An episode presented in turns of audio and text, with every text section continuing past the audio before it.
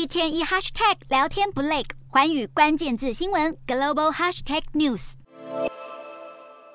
无视国际反对声浪，新加坡近日执意对一名犯下毒品相关罪行的男子执行绞刑处决。新加坡男子谭加拉朱因为走私约一公斤的大麻遭到起诉判刑。新加坡当局在当地时间二十六日在樟宜监狱对他执行绞刑。联合国人权办公室对此严厉批评。谭加拉珠在二零一七年因为教唆参与运毒遭到定罪。新加坡规定持有零点五公斤即可判处死刑。他持有的约一公斤的大麻，已经是可判处死刑分量的两倍。在过去这段时间，谭加拉珠的家人和人权组织除了替他求情，也不断表示判决有相当大的瑕疵。这起事件引发国际关注，连维珍集团创办人，同时也是全球毒品政策委员会成员的布兰森，也呼吁停止死刑。其实，布兰森过去经常公开批评新加坡对贩毒等罪行执行死刑的做法。不过，新加坡当局则是坚持死刑是遏制毒品犯罪的有效手段。